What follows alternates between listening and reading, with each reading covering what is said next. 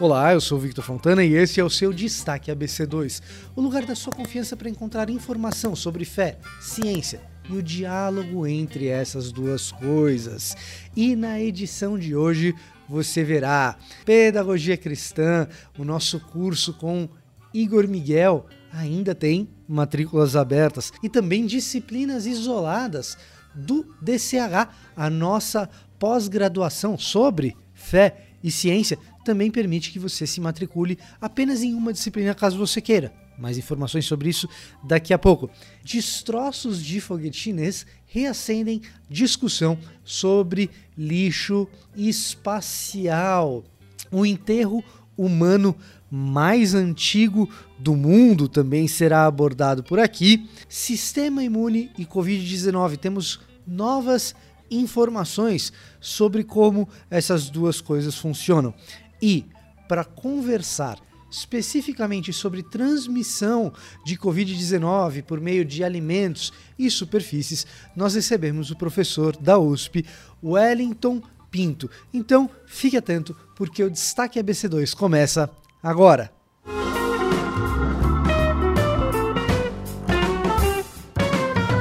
Se você se interessa por educação cristã de alguma forma, e é natural que se interesse, já que você acompanha a ABC2, nós somos cristãos na ciência e educação para nós é sempre uma prioridade, você não pode perder uma live que nós teremos nesta sexta-feira com o Igor Miguel e Yara Miranda falando sobre educação cristã, tradição e horizontes. A live será mediada pela Vanessa Belmonte é, que você se acompanha aqui os canais da BC2 deve conhecer. Se não acompanha, você pode deixar o seu like nesse vídeo e se inscrever aqui no canal para você receber essas informações sempre.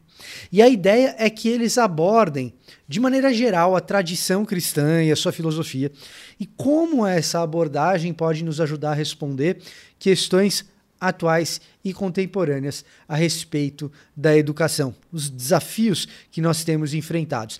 Essa live é imperdível e se você se interessa ainda mais pelo tema, as inscrições para o curso do Igor Miguel sobre educação cristã foram prorrogados. Então, até o dia 20 de maio, você pode fazer a sua matrícula no curso com um 20% de desconto se você for associado aqui da Associação Brasileira de Cristãos na Ciência, o que é muito fácil de se fazer, inclusive, tá? Você pode ir lá em cristãosnaciencia.org.br e lá você descobre como se associar, ok? No momento em que você se matricular, as aulas já estarão disponíveis para você. São 20 videoaulas em quatro meses de curso e essas aulas já estarão disponíveis para você quando você se matricular. São 30 horas é um curso razoavelmente extenso, mas que você tem aí quatro meses para fazer e no momento que você se matricular, as aulas já estão disponíveis para início imediato. Além disso, nós temos também o nosso curso de pós-graduação Deus, Cosmos e Humanidade, reconhecido pelo MEC, para o qual é possível se matricular em apenas uma disciplina, caso você queira. Ah, eu quero conhecer melhor, eu quero uma disciplina só. Você pode. E a quarta disciplina isolada do DCH está disponível para inscrições. Se trata de Universo Físico, apontamentos para uma teologia da natureza, com o professor Roberto Covolan. As inscrições, elas estão abertas até o dia 31 de maio. A duração desse curso é de um mês, a carga horária também é de 30 horas. E o início do curso é no dia 7 de junho. São 600 reais para você se matricular nessa disciplina isolada e eu tenho certeza absoluta que você vai adorar. Queda de destroços de foguete chinês provoca novos diálogos a respeito de lixo espacial. Bom, lixo espacial é um assunto para o qual nós temos poucas soluções para sermos bastante honestos, e que provoca grandes discussões na comunidade internacional. Esse tipo de notícia, desses destroços do foguete chinês, na verdade, do estágio superior do foguete, do foguete chinês uh, Long March 5B, que reentraram na atmosfera terrestre, caíram ali no Oceano Índico, perto das Ilhas Maldivas. Esse tipo de evento, ele reacende essa discussão no ambiente mais popular, mas a verdade é que existe grande preocupação no diálogo internacional, em relações internacionais, também na comunidade acadêmica, com o lixo espacial, não apenas pela sua entrada na atmosfera e eventual queda de destroços na Terra, que uma boa parte desses destroços acabam sendo queimados na entrada na atmosfera, na velocidade que se entra na atmosfera, sem que se provoque grandes danos. Aliás, foi o que aconteceu com o, os destroços desse estágio superior desse foguete chinês. Mas existem também os perigos de colisões na órbita terrestre. Tá?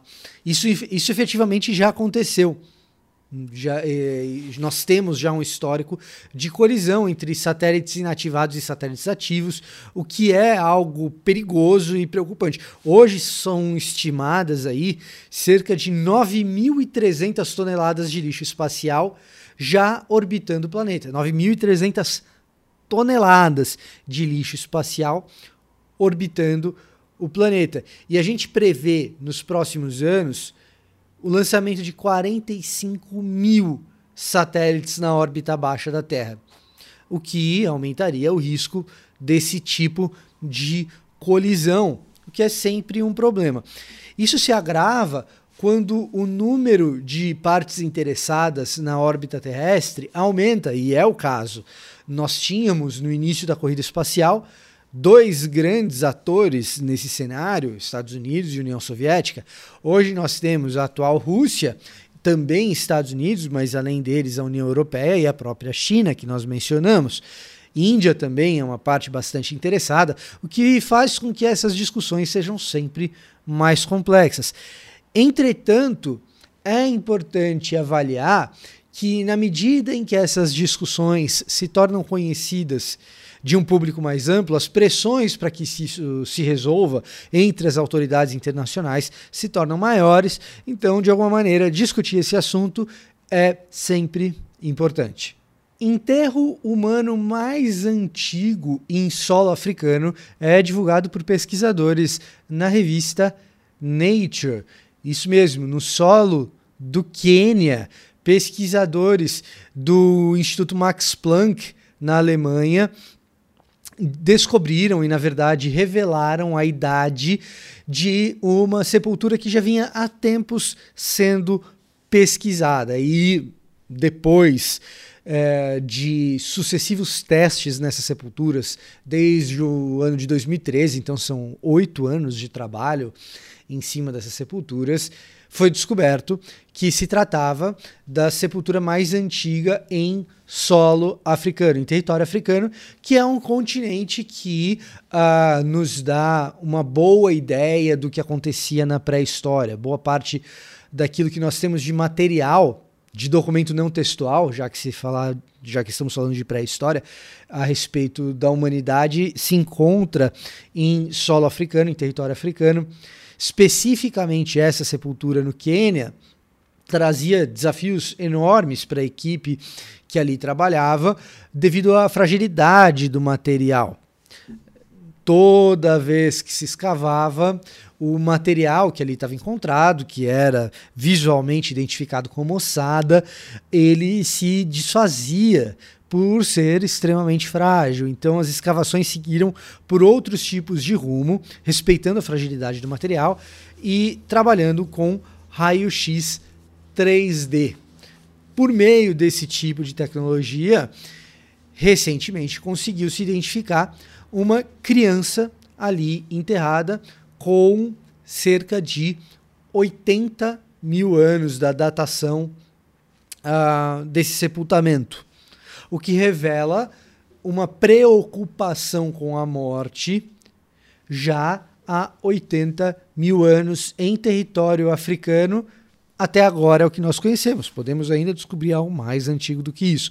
Existe algo mais antigo do que isso fora da África? Sim, nós temos algo similar na região de Israel, no Monte Carmelo, nós temos ali sepultamentos da ordem de 90 a 130 mil anos de idade. Evidentemente, isso traz informações a respeito de como a sociedade funcionava nesses locais e na preocupação que essas sociedades tinham, essas sociedades tinham com a morte. Covid-19 e o sistema imune.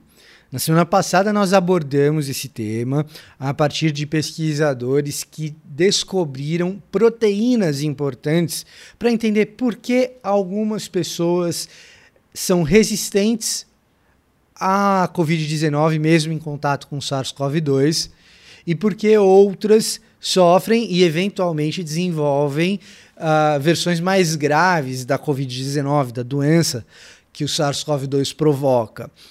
Agora, pesquisadores brasileiros aqui da USP, da Unesp e do Laboratório Fleury divulgaram é, motivações genéticas para que algumas pessoas sejam muito resistentes à doença e outras acabem infectadas e até mesmo desenvolvam algum tipo de complicação.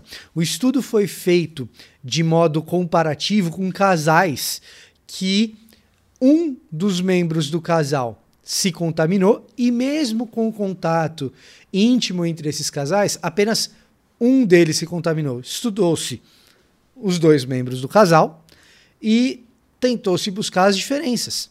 Então foram analisadas 86 casais nessas condições em que apenas um dos membros do casal se contaminou com o SARS-CoV-2 e o que foi identificado a partir uh, do estudo genético desses casais é que os genes conhecidos como MIC-A e MIC-B, que pertencem ao complexo principal de histocompatibilidade, o MHC, uh, parecem ser chaves nesse processo. Esses dois genes, o MIC-A e o MIC-B, aparecem de maneiras diferentes nesses membros do casal. Para aqueles que desenvolveram a doença, as moléculas MIC-A estavam aumentadas e as MIC-B diminuídas. Para aqueles elementos, aqueles indivíduos resistentes, as MIC-B estavam aumentadas.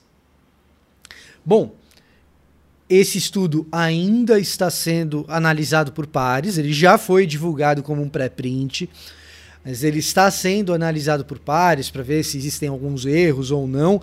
Entretanto, os envolvidos no estudo são pessoas extremamente capacitadas, tudo indica de que isso será publicado em breve. E o que esse tipo de estudo pode nos ajudar é no futuro pensar na possibilidade de medicamentos para o combate à Covid-19, uma vez instalada, que permitam o aumento do MIC-B uh, com a ingestão dessa droga, de um comprimido, de uma injeção, e assim ajudar as células de defesa do organismo. Com esse gene, o MIC-B, as nossas células de defesa são capazes de identificar e matar aquelas células que estão infectadas. Então, poderia ser uma dica importante para o desenvolvimento de fármacos na direção do combate da Covid-19. Um avanço interessante que enquanto não chega, exige que nós tomemos as devidas precauções para não contrairmos o vírus. Entre elas está a preocupação com os alimentos e a limpeza das superfícies.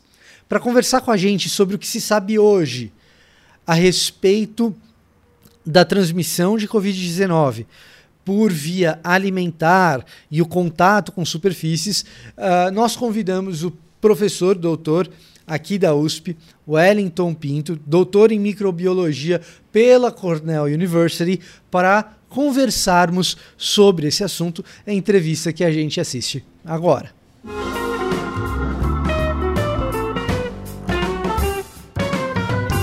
Então, para conversar conosco sobre esse assunto e, inclusive, como a gente deve encarar essas informações a respeito da transmissibilidade da Covid-19, do SARS-CoV-2, em superfícies, em alimentos principalmente, a gente está aqui com professor doutor Wellington Pinto, da Universidade de São Paulo, aqui da USP, da Faculdade de Ciências Farmacêuticas. Wellington, muito obrigado por estar aqui com a gente. Ele é pesquisador e apresentou pesquisa nessa área e vai falar um pouco com a gente a respeito das pesquisas que ele tem desenvolvido precisamente nessa área. Wellington, mais uma vez, obrigado por nos atender, viu? Oi, Vitor, eu que agradeço o interesse aí na nossa pesquisa e nesse assunto, né? A gente gosta muito de falar sobre segurança dos alimentos e agora, em tempos de pandemia, é, continua sendo um tema importante. Olha, Wellington, eu diria para você que é um tema fundamental, né? Porque a gente sabe algumas coisas, aliás, a gente sabe muito mais a respeito da transmissão do SARS-CoV-2 hoje do que sabia no início da pandemia, em especial as suas características de transmissão aerosol e enfim. Só que a gente, na medida em que, pelo menos essa foi a minha impressão, na medida em que a gente foi conhecendo mais a respeito da transmissão dele via aérea, a gente foi descansando e falando um pouco menos uh, da transmissão sobre superfícies uh, e de alimentos. Mantivemos aí algumas orientações a respeito disso, mas a gente vê menos isso sendo tratado na mídia. Uh, a gente aborda menos isso nas nossas conversas e simplesmente uh, fala a respeito de lavar bem as mãos, usar o álcool em gel. O álcool em gel virou uma espécie de mantra. Sim. E parece que a gente não tem dado tanta ênfase às coisas que a gente sabe mais e melhor agora a respeito dessas questões da superfície e da transmissão de alimentos, que é uma das suas áreas. Uma das suas áreas, não, né, que é uma das suas pesquisas recentes. Sim. Então, é, pode terminar. Não, não, por favor.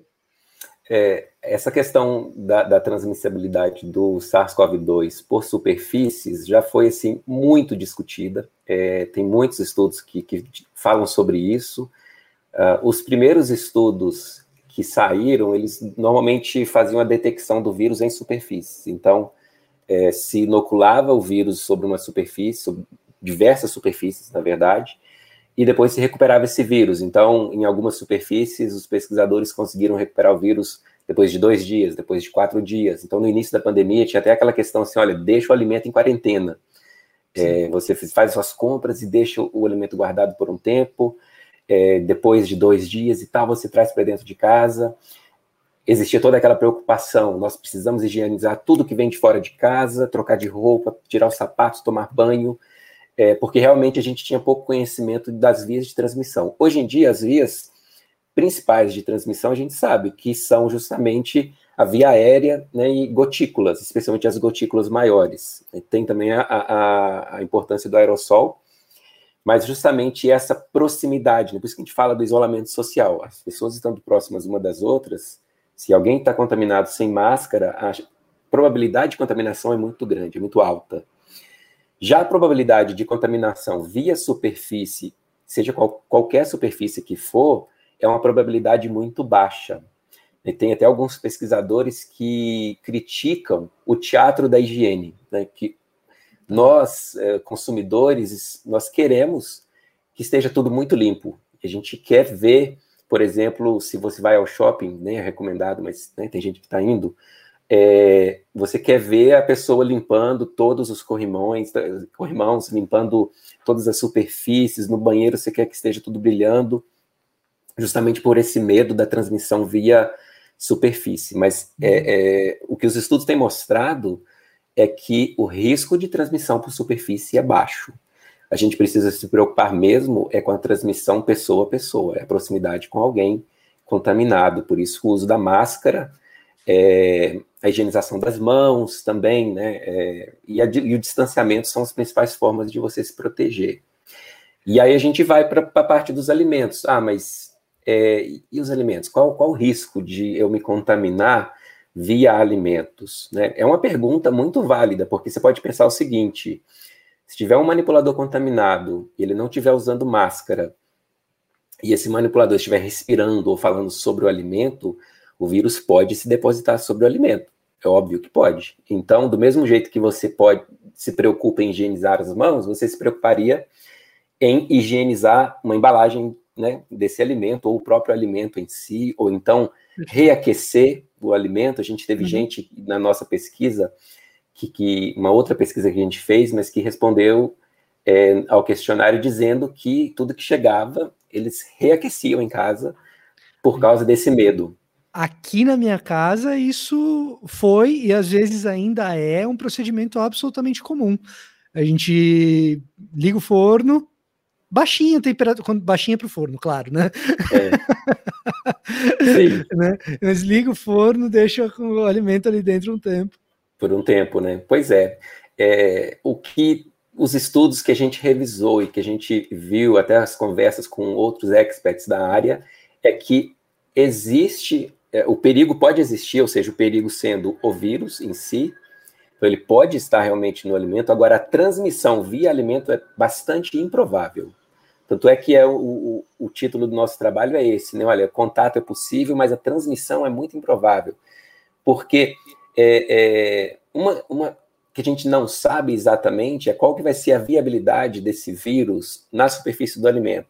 Né? Uma coisa é você fazer um estudo no laboratório em que você coloca uma quantidade absurda de vírus sobre uma superfície e volta depois e vai fazer o suave daquela superfície em condições controladas de temperatura, de umidade, é, e recupera aquele vírus e verifica a presença do material genético daquele vírus um dia, dois, três, quatro dias depois.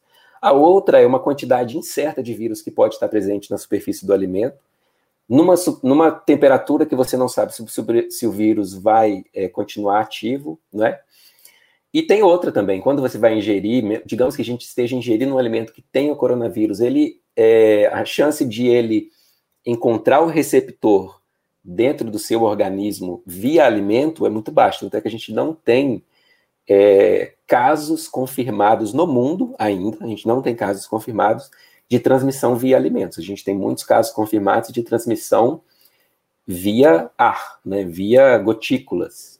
Encontrar o receptor, no caso, é o vírus entrar no corpo. Via oral, né?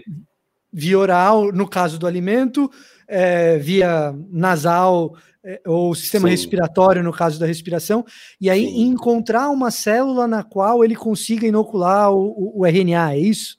Então, o receptor, que é aquele que, que muita gente conhece como ACE, né? Um receptor que está nas células epiteliais das vias respiratórias, e agora a gente sabe que, na verdade, esse receptor está presente em várias células. Então, você encontra esse receptor também nas células do intestino. E, e uma das das vertentes das pesquisas que mostravam que era possível você se contaminar por alimentos era justamente por isso, porque tem casos de Covid que geram, que causam diarreia.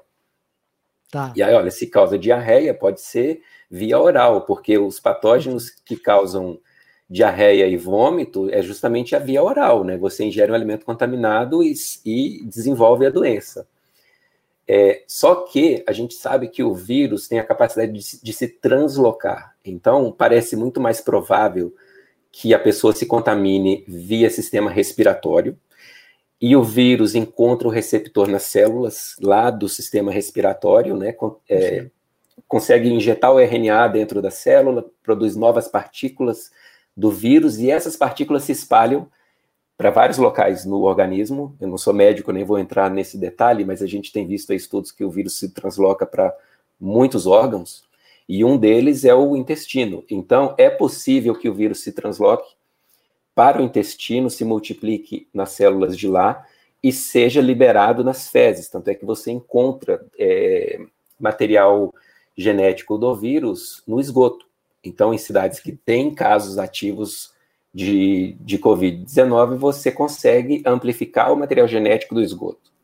Então, por isso tudo que, que gerou tanta preocupação no mundo com a respeito à transmissão, a gente chama na área de alimentos de transmissão fecal oral, que é quando você tem, por exemplo, um manipulador de alimentos que vai ao banheiro, não higieniza correta suas mãos, contamina-se no banheiro com algum material fecal, algum microorganismo patogênico de origem fecal, e manipula os alimentos. Isso já é mais que comprovado por uma série de bactérias, por exemplo, e alguns vírus também, como norovírus, que, que causa gastroenterite, é, salmonelose, né, com, com salmonela, entre outras bactérias que, se a gente fosse falar aqui, a gente ia falar sobre muitos, né? Certo. Mas não é o caso do, do SARS-CoV-2. Embora tudo levasse a crer que seria possível, os estudos mostram, os estudos indicam é, que é bem improvável. Agora, Perfeito. não existe risco zero, né? A gente diz isso, não existe risco zero em microbiologia. Então, não estou vindo aqui para dizer assim, olha, não vai haver nenhuma transmissão via alimentos. Estou dizendo é que é bem improvável. Agora, claro, se alguém tossir sobre um determinado produto, sei lá, digamos um, um, um tomate, né, algo que você vai comer cru e não vai higienizar em casa, digamos, né? Se a pessoa está super contaminada, tossir sobre aquele produto, tiver gotículas da saliva daquela pessoa com muitos vírus, é possível que se contamine sim. E aí, é, o que Até eu posso porque... dizer só. Ah.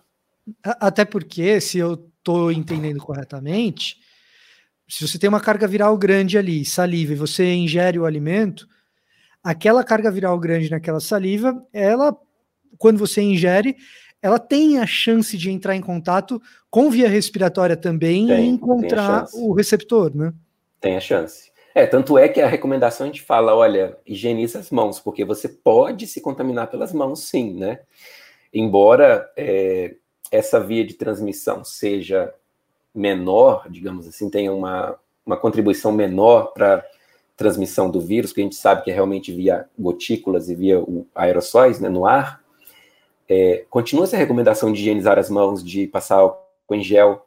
O que não pode acontecer é a pessoa fazer todo o teatro da higiene e achar que pode relaxar no resto. Então, eu passo álcool em gel, portanto, eu posso ir ao restaurante, Precisa. me sentar perto de várias outras mesas desde que né, o garçom venha, higienize tudo, esteja tudo limpinho. Não, porque a, o risco está justamente em você estar tá perto das outras pessoas, uhum. em locais fechados, com pouca é, aeração. Né? Se o local estiver bem ventilado e você tiver uma distância de pelo menos um metro e meio, vai, coloca dois metros por, por segurança, é o que eu faço.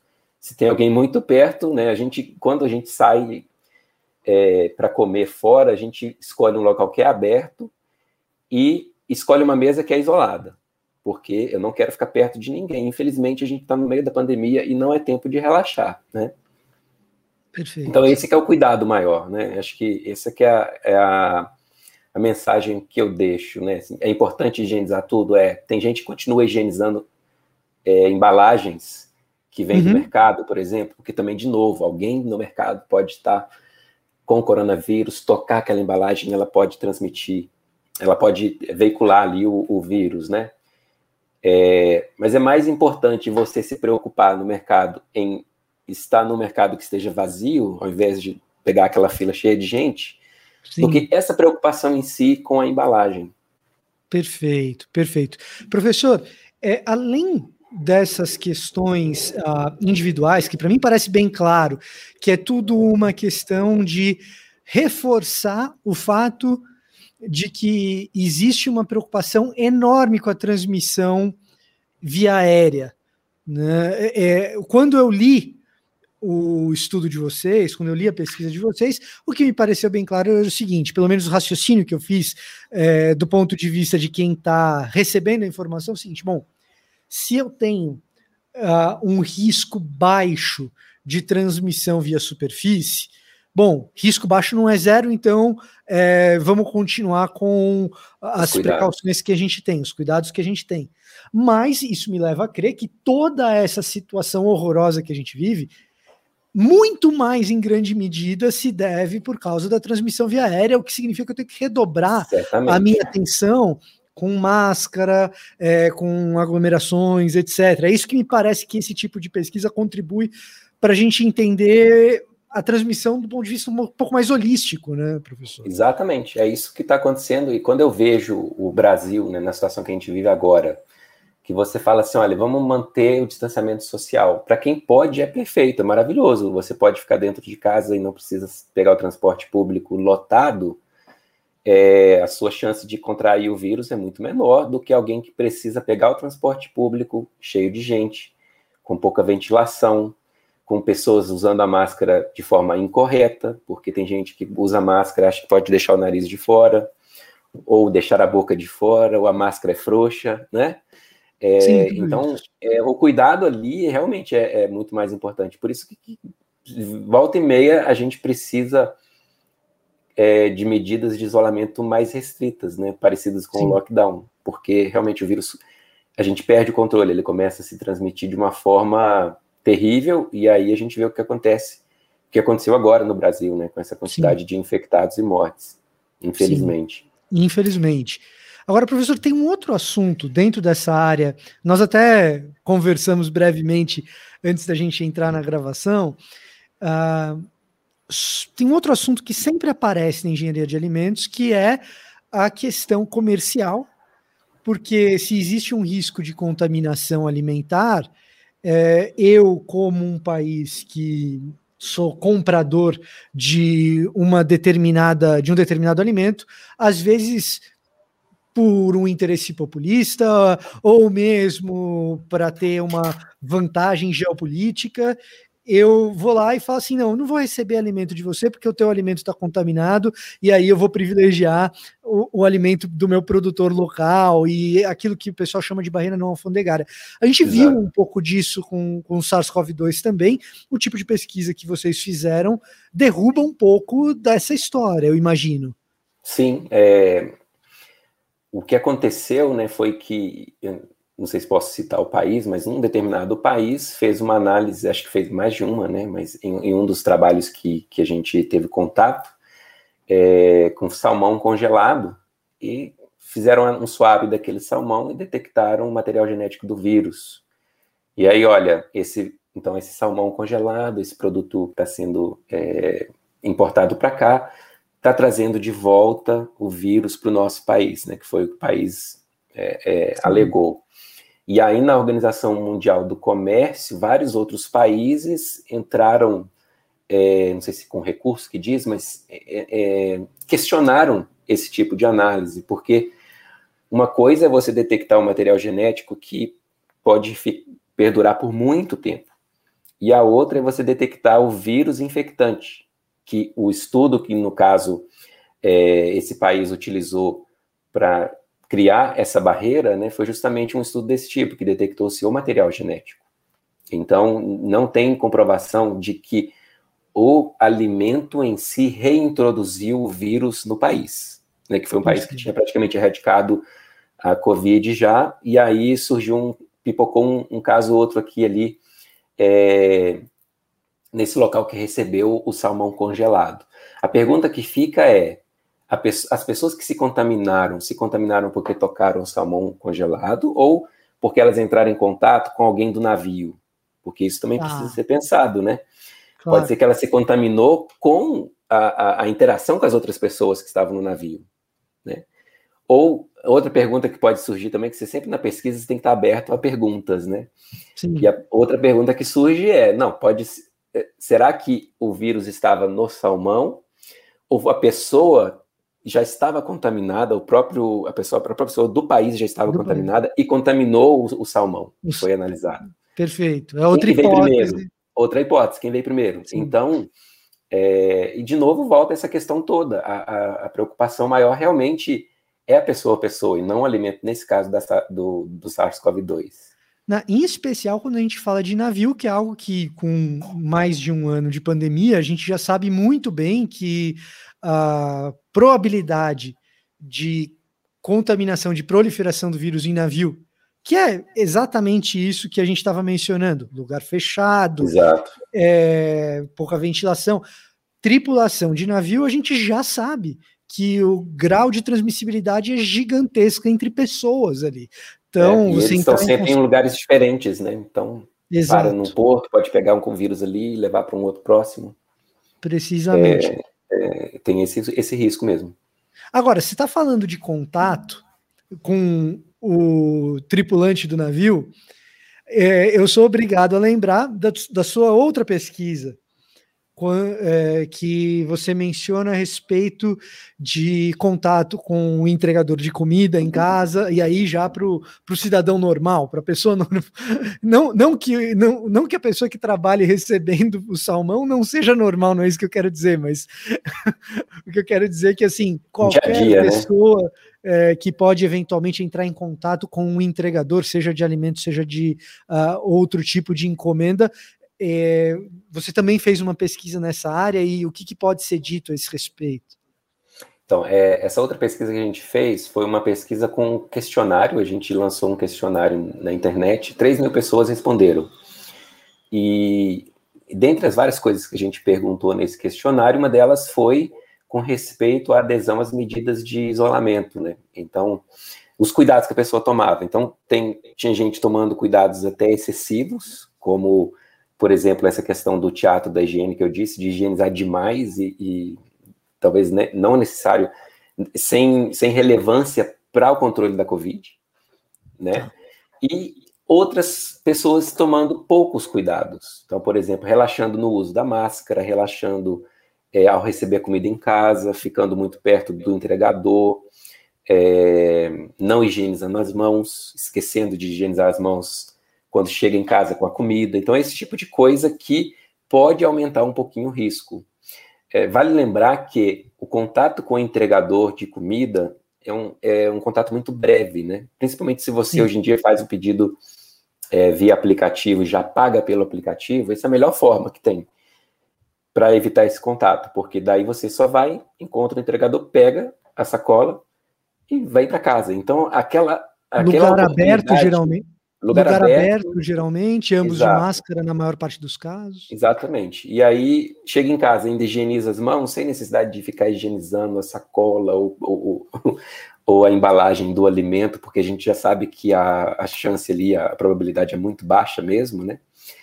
Mas reduzindo esse contato aí é onde você se mantém mais seguro, digamos assim.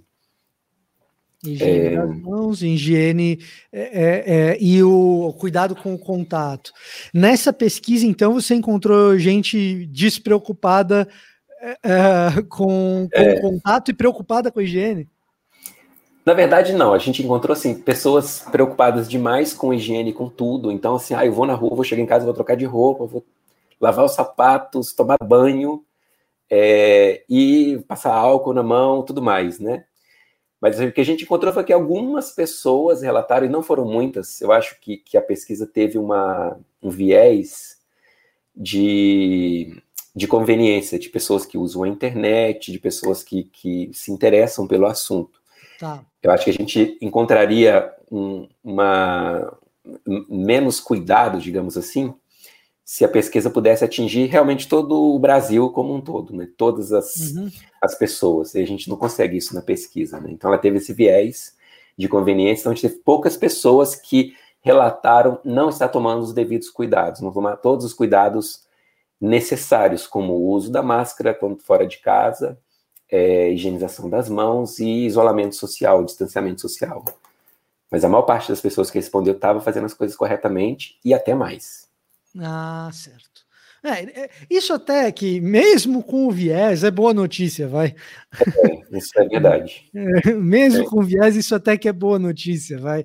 Bom, o que para mim fica muito claro, professor, é assim: a, a gente tem hoje mais informação, e eu acho que a grande vantagem de ter mais informação é poder agir com um pouco mais de tranquilidade em relação a algumas coisas então, eu acho que esse é o, é o tipo de informação que traz para a gente pelo menos algum tipo de alívio e com mais intencionalidade também. Né? Então, é, é, então, assim, realmente, eu ter menos uh, paranoia com a embalagem que o alimento chega e um pouco mais de cuidado com a higienização da minha mão que recebi o, o alimento, encostei em um monte de lugar e tal. Acho que isso já é assim de uma ajuda para as pessoas Com prestarem certeza. atenção nas coisas muito grande, é, muito grande mesmo. E eu acho também que vale sempre a gente esclarecer algumas coisas que a gente pode ouvir por aí, do tipo, ah, o alimento está contaminado com o vírus e a pessoa pode achar de repente que estraga o alimento, que não é o caso. Não é, é o caso, é. é o vírus, é... o SARS-CoV-2 não se multiplica em alimento, né? ele precisa de células específicas é, para poder internalizar e se multiplicar. Então, no alimento isso não vai acontecer. Então, ele pode estar aqui... lá, viável, mas não se multiplicar, não aumentar em número. Isso não, jamais vai acontecer, realmente. Ele sobrevive durante um determinado período. E pelo que eu entendi, é, em termos de carga viral, também quando a gente fez aqueles testes todos, aí você me corrija se estiver errado, mas quando a gente fez aqueles testes todos no início da pandemia para dizer que a carga viral permaneceu naquele, naquela superfície ou naquele alimento durante um determinado período, o que parece é que utilizou-se uma carga muito grande, Sim. que a probabilidade disso acontecer na vida real é pequena, né? É exatamente isso.